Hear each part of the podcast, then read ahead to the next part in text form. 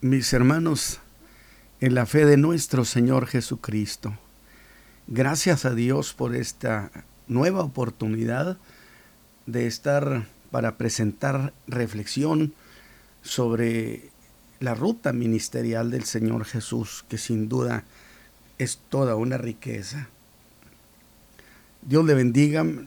Saludos a su hermano pastor, hermano Isaí, a nuestros hermanos de allá de la ciudad de Nueva York, y a todos los hijos de Dios, donde quiera que nos escuchen, sean bendecidos del Altísimo.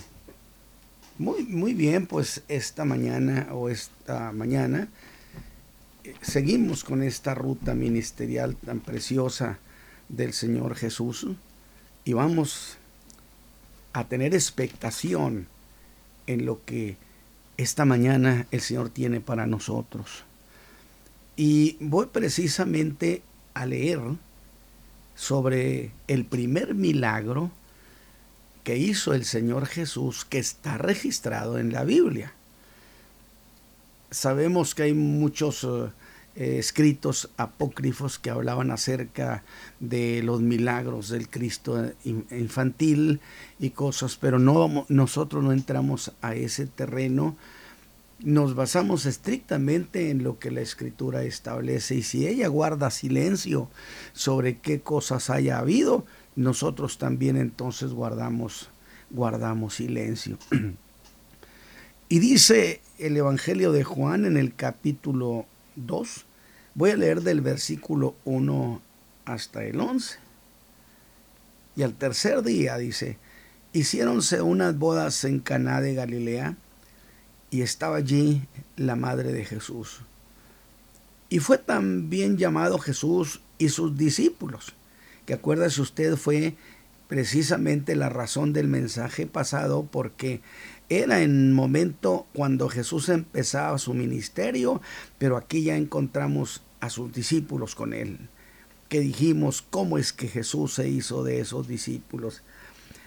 Dice, y faltando el vino, la madre de Jesús le dijo, vino no tienen. Y dícele Jesús, ¿qué tengo yo contigo, mujer? Aún no ha venido mi hora. Su madre dice entonces a los que, le a los que servían, haced todo lo que os dijere. Y estaban allí seis tinajuelas de piedra con agua, conforme a la purificación de los judíos, que cabían en cada una dos o tres cántaros.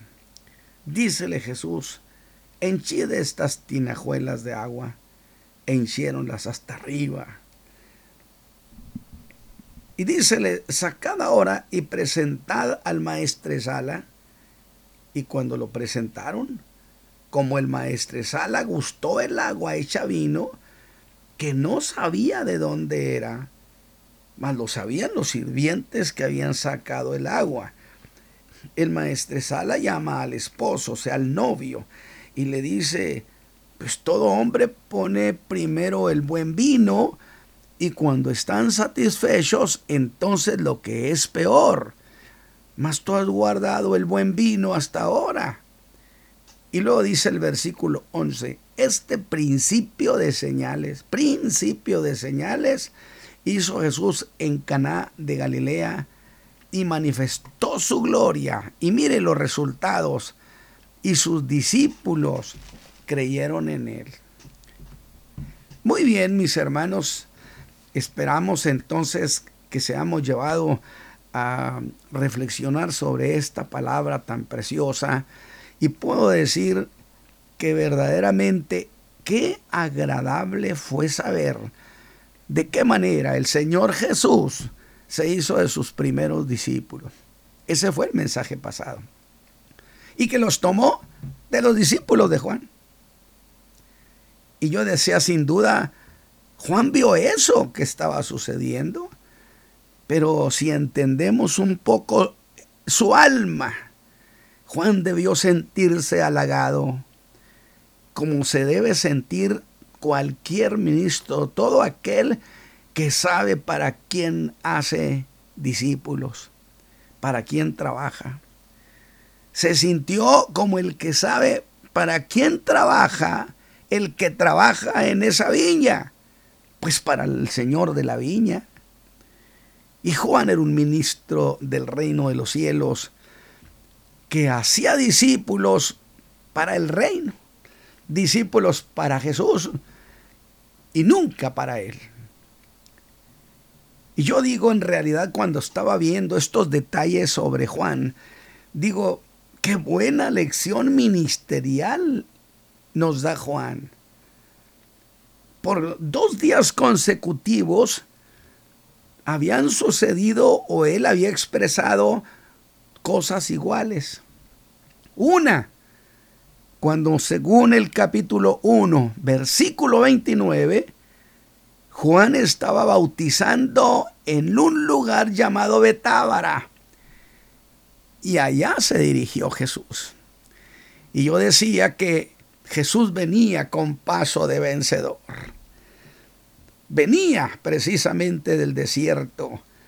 Había salido rotundamente victorioso sobre Satán en toda línea. Y viene, y la Biblia dice que venía a donde estaba Juan. Lo interesante de este detalle es que no habló con Juan. No tiene una conversación con él. Eso es el detalle tan importante. Vino a donde estaba Juan, pero no habló con Juan. Pero eso sí, se puso donde Juan lo viera. Y el espíritu de la revelación, es por el espíritu de la revelación que vino sobre Juan, dice con gran voz, he aquí el Cordero de Dios, el que quita el pecado del mundo. Para que el que oiga sepan que Él quita los pecados. Y este es todavía el mensaje que predicamos todos aquellos que anunciamos al Señor Jesucristo, que los pecados y la vida arruinada es arreglada, es quitado el pecado y restaurada la vida de cualquiera. Yo digo, qué preciosa presentación le hace Juan, el que quita el pecado del mundo. Deberíamos realmente tener siempre eso muy en alto. Jesús es el que quita el pecado del mundo. Y sobre todo, el único que hace eso. Por consecuencia, la pregunta natural sería, pues entonces, ¿quién es este que puede quitar el pecado del mundo? Eso es una pregunta muy significativa. ¿Qué es lo que lo capacita o qué es lo que autoriza que él pueda quitar el pecado del mundo? Había ya había sido ungido como el Cristo, el autorizado de Dios, precisamente porque estaba autorizado y también por la justicia divina para hacer el pago de nuestras culpas. Pero otra vez, al siguiente día, se repite la, la misma historia. Dice el verso 35, vuelve a ver a Jesús que andaba por allí. Y de nuevo, su alma se desborda. Y quería expresarlo y vuelve a decir, he aquí el Cordero de Dios. Solo que esta vez, mis hermanos, lo oyeron dos de sus discípulos. Y simplemente, simplemente lo siguieron. Juan no les dijo que se fueran con él. Y Jesús no les dijo que lo siguieran. Me refiero a que no hubo intercambio de palabras, ni con Juan, ni con Jesús, ni con los discípulos. Pero usted cree, sabemos cómo es el llamamiento. ¿Acaso el Espíritu de Dios no imprimiría en su alma, en la alma de ellos su llamado? Yo creo que así fue. Sencillamente fueron impactados, motivados y dejaron a Juan y se fueron tras Jesús. Pronto llegarían a ser seis, dije. Y así, así empezaron a andar con él. Ese fue el mensaje, el mensaje pasado. los primeros discípulos. Pues muy bien, mis hermanos, ahora seremos testigos a través del Evangelio de Juan de ese primer milagro que Jesús hizo y manifestó su gloria. Dice el verso 1 del capítulo 2 que al tercer día se hicieron unas bodas en Caná de Galilea. ¿Quiénes eran los de la boda? ¿Quién sabe? No es importante en este caso. Sin duda podían haber tenido algún parentesco con María o una gran amistad. Pero la cuestión importante es que allí en esa boda estaba la madre de Jesús. Que por cierto le voy a adelantar, no menciona Juan a, a, los hermanos de Jesús, pero resulta que sí estaban también.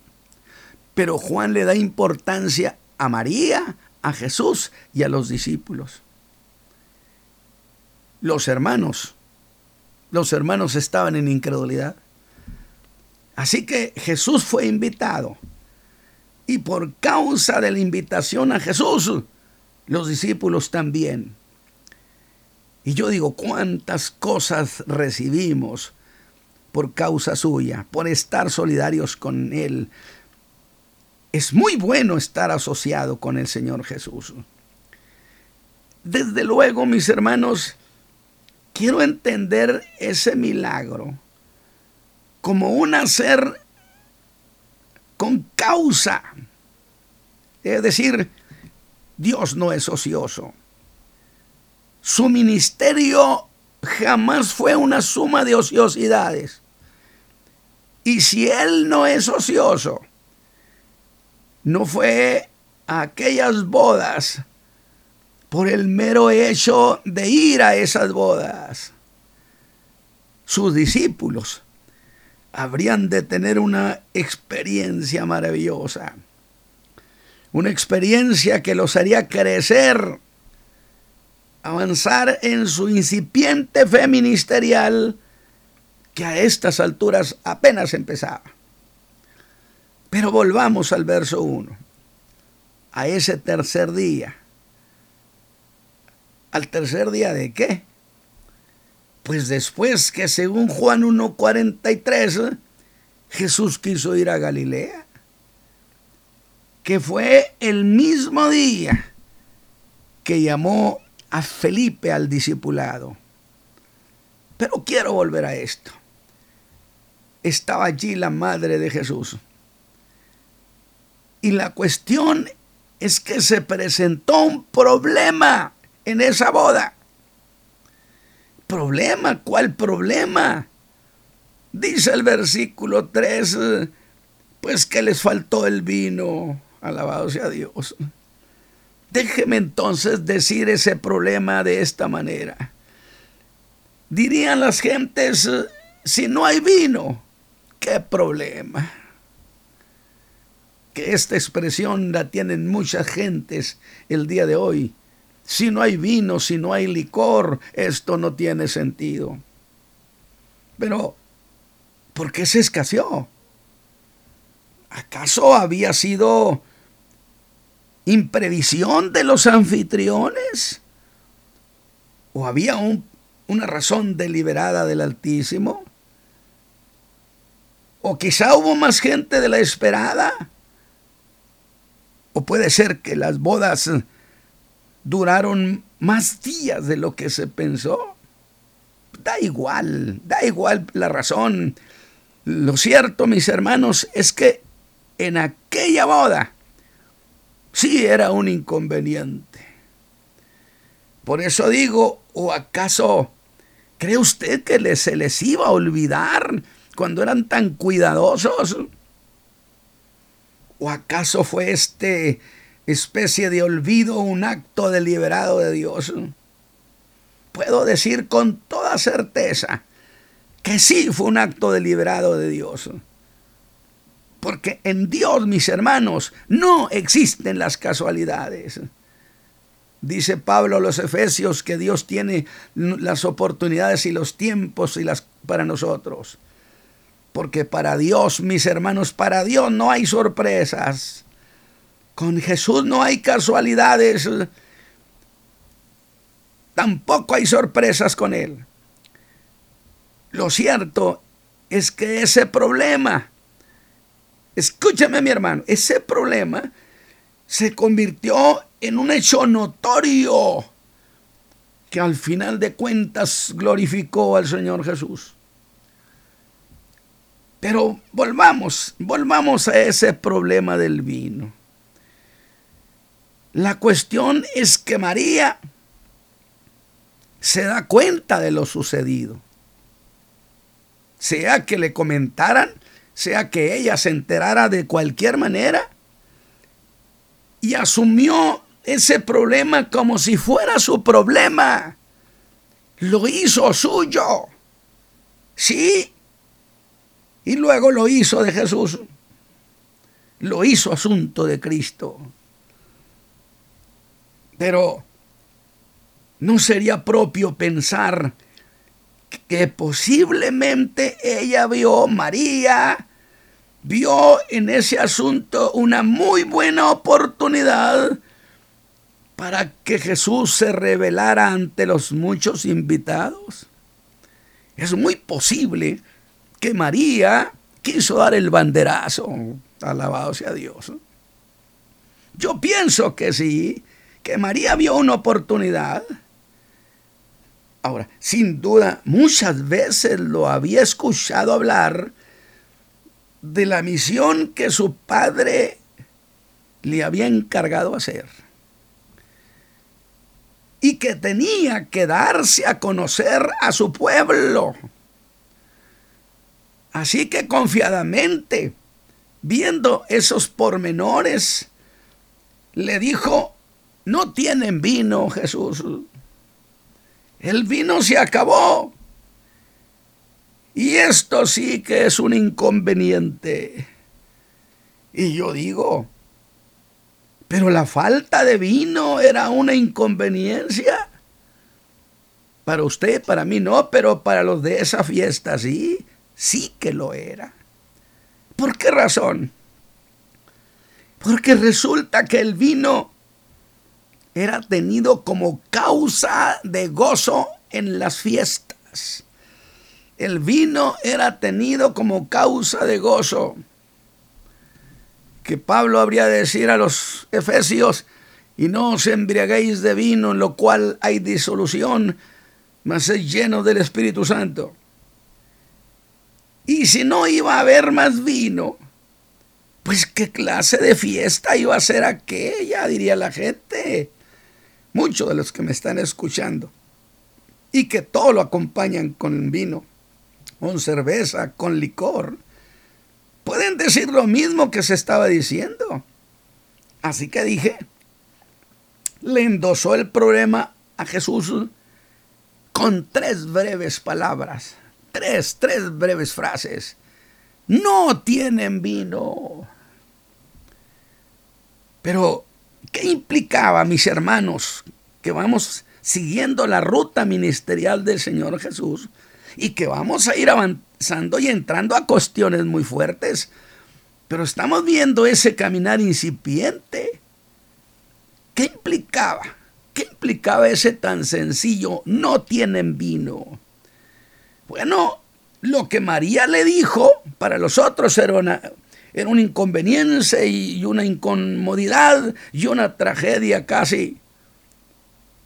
Pero por parte de María, yo le entiendo como una sutil insinuación para que hiciera un milagro. Nada más que aquí si yo estoy diciendo insinuación para que hiciera un milagro. ¿Acaso ya lo había visto hacer milagros? Razone un poco. ¿Acaso había visto a Jesús hacer milagros en los años anteriores? Pues le voy a decir, no se sabe. Y no habría usted de afirmar, no podríamos afirmar que Jesús nunca había hecho un milagro, mas no en su ministerio, eso sí, y no públicamente. No se sabe si lo había hecho o no. La escritura no lo dice.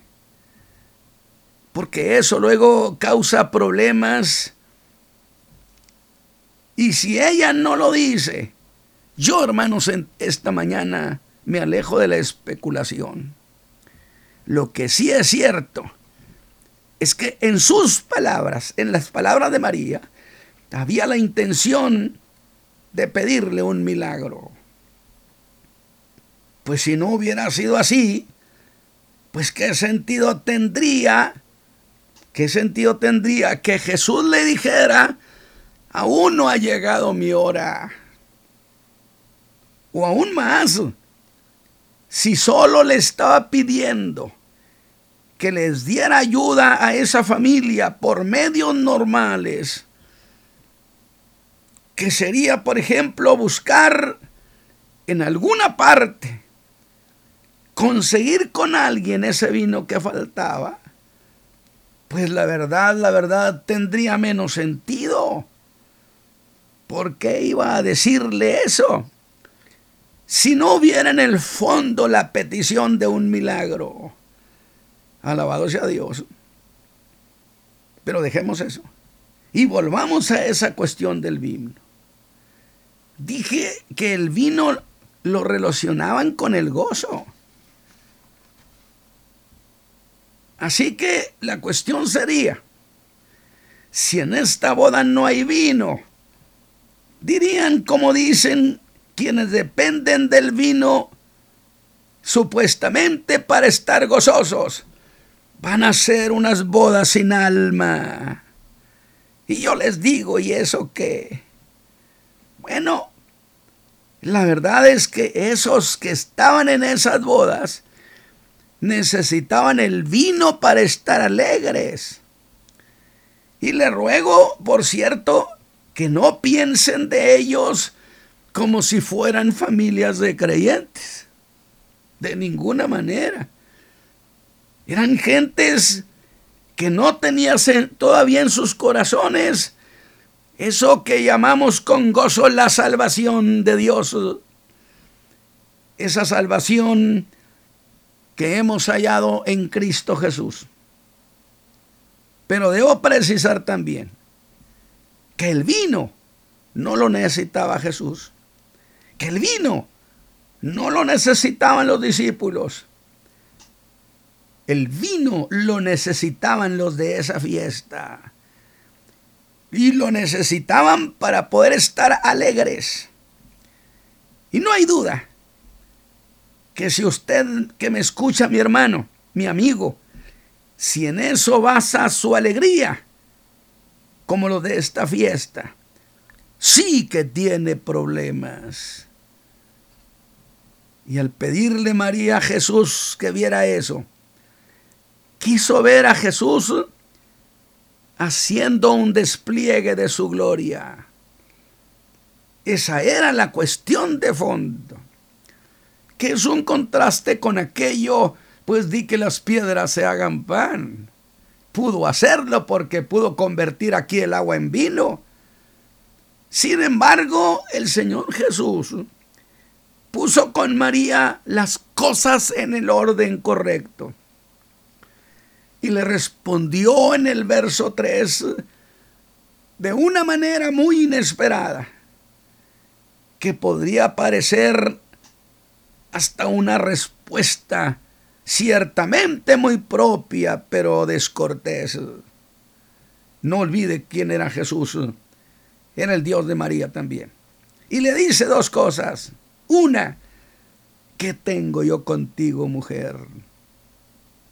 Y la otra, aún no ha venido mi hora. Es Dios el que determina los tiempos. Pero veamos eso de, ¿qué tengo yo contigo, mujer?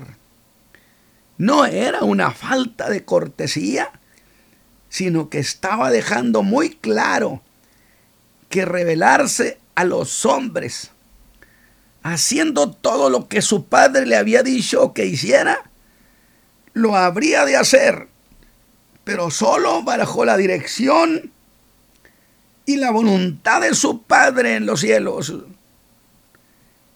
Nadie puede trabajar en la obra de Dios sin las instrucciones que vienen de arriba.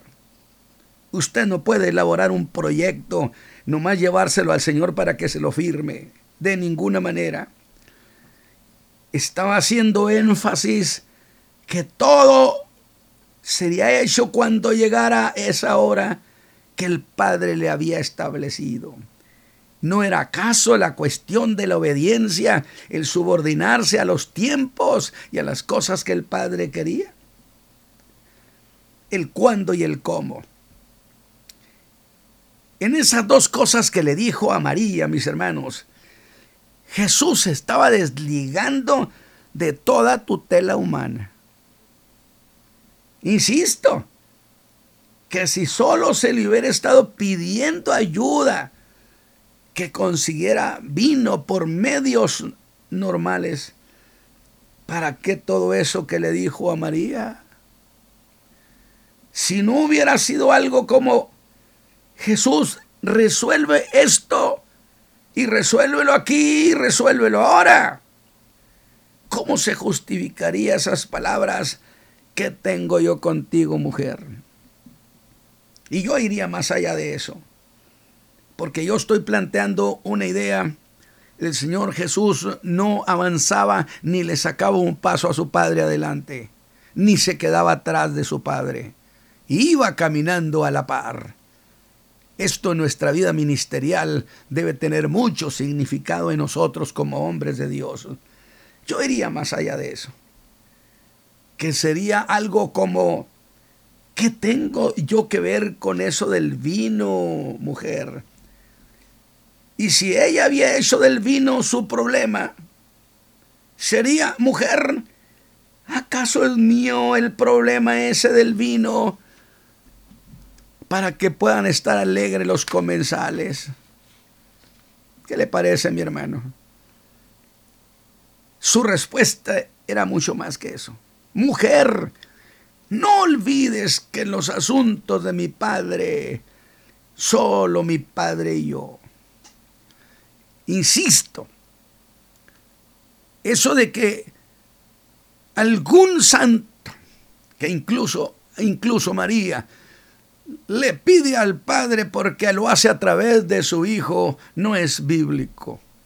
Definitivamente es un asunto entre Jesús y su Padre. Y dijo lo que pides al Padre en mi nombre, creyendo yo lo haré. Eso fue una muy suave reprensión. A partir de esas palabras, María hace un cambio. María se detiene. Es una mujer espiritual, entendida, que tenía sensibilidad, por supuesto. Y dice a los que servían, hacer todo lo que Él os dijere. Y esta es una verdad que todo mundo debe tenerle en su corazón. Usted haga lo que Jesús dice. Solidarícese con lo que Jesús ha dicho.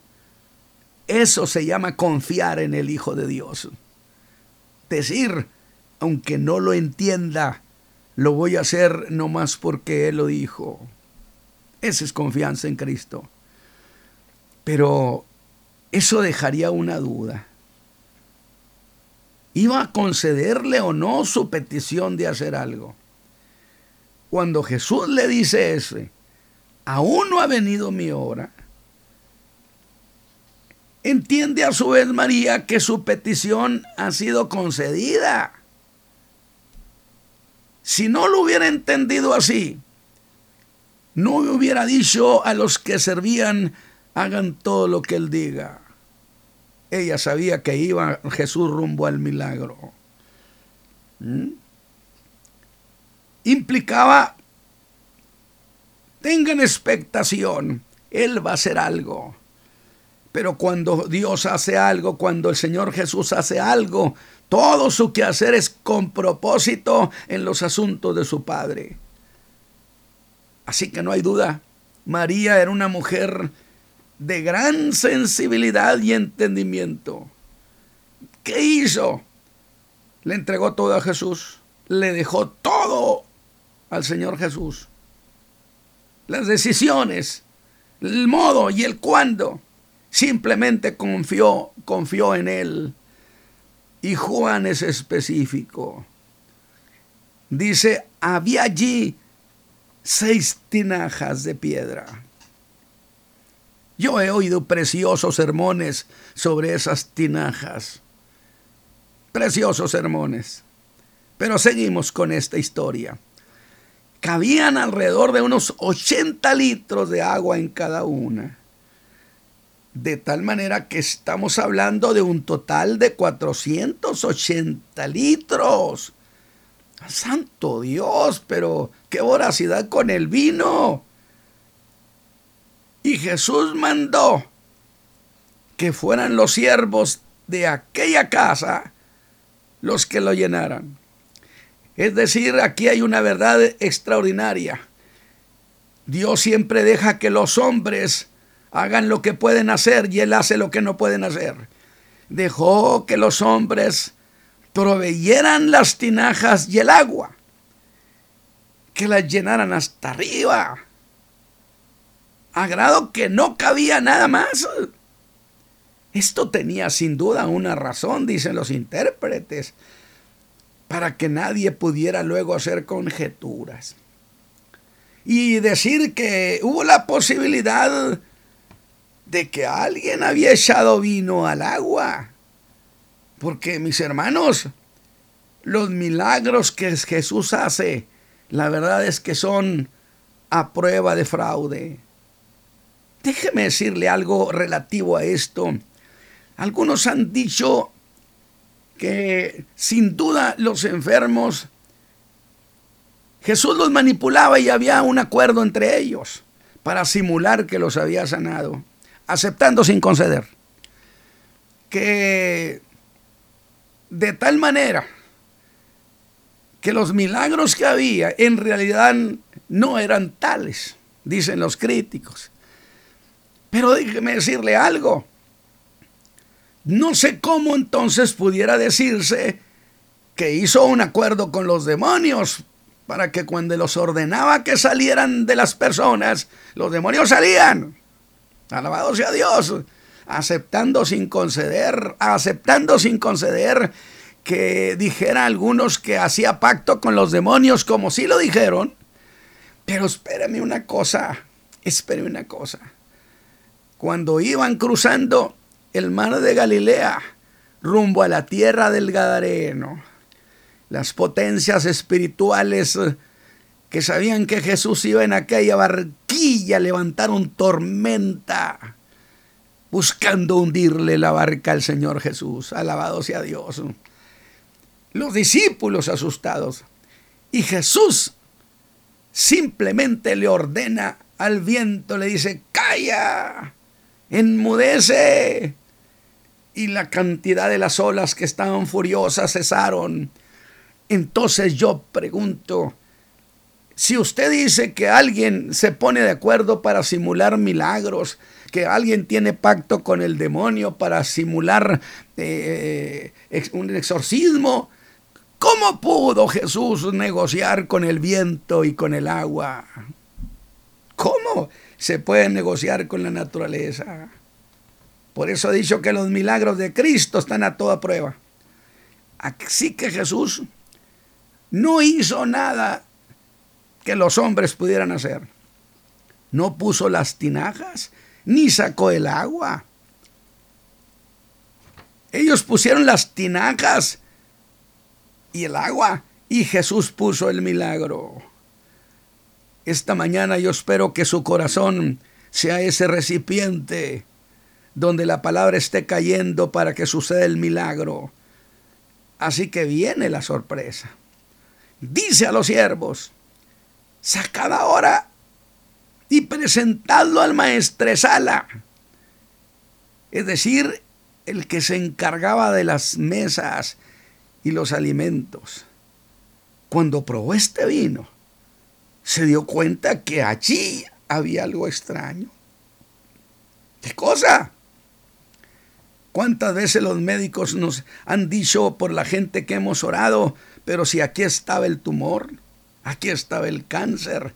Ya no hay nada. Aquí hay algo extraño.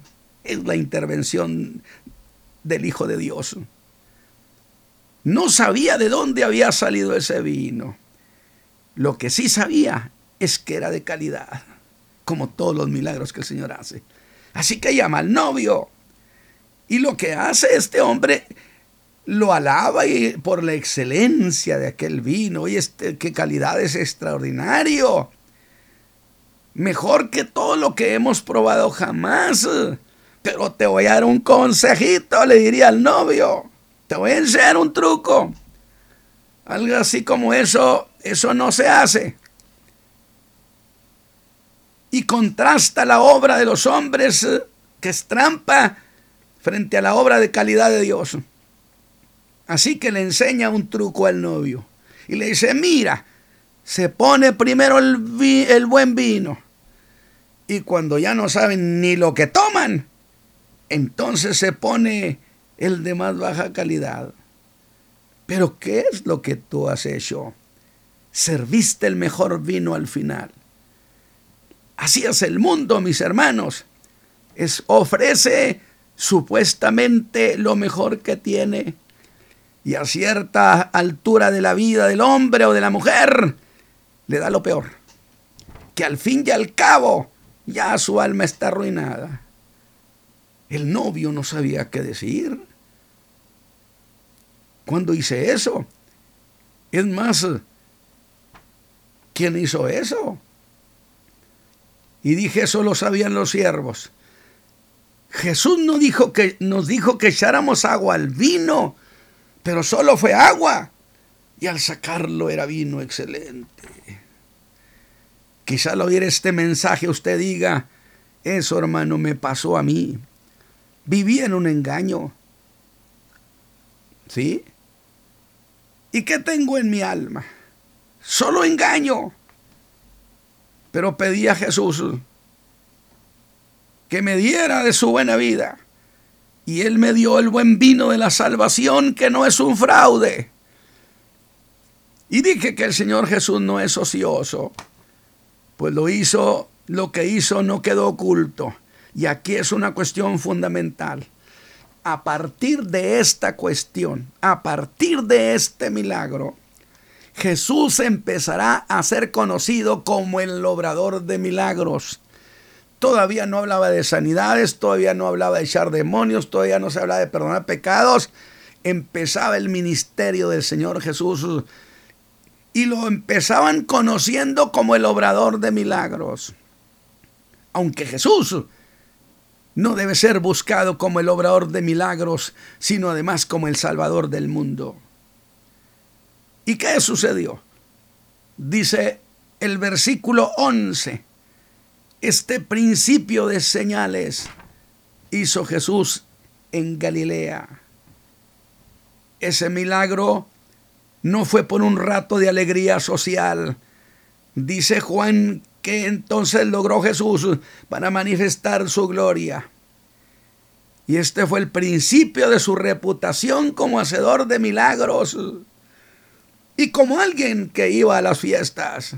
Que voy a decir ya para terminar, alguna ocasión alguien que le gustaba mucho ir a las fiestas me dijo, pero Jesús eh, le gustaba mucho ir a las fiestas, ¿por qué yo no?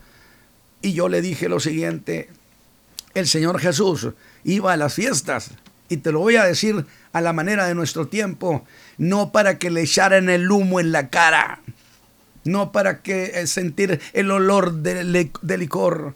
Jesús iba a donde había fiesta para ser la figura principal. Alabado sea Dios, tenía dominio sobre las cosas. Si tú vas y vas a ser la figura principal en representación de Cristo, váyase pues. Dice así, y este fue el principio de su reputación, mis hermanos, como hacedor de milagros. Así que mis, mis hermanos, aquí empieza su fama. Y además sus discípulos creyeron en él. Su naciente fe se vio fortalecida y implica entonces empezaron a tenerle confianza. Oiga, y los de la fiesta, los de la fiesta en lo suyo. Pero Cristo se había manifestado para que el mundo lo conociera. Cuando Dios haga cosas con usted y esta mañana sin duda podemos decirle, Padre eterno, extiende tu mano, glorifica a tu Hijo Jesús porque hay gente en la radio donde nos esté escuchando que necesita un milagro de ti. Manifiéstate, Señor, manifiéstate glorificando a tu Hijo amado Jesucristo. Hermano Isaí, que Dios los bendiga, mis hermanos, y los guarde en esta fe preciosa.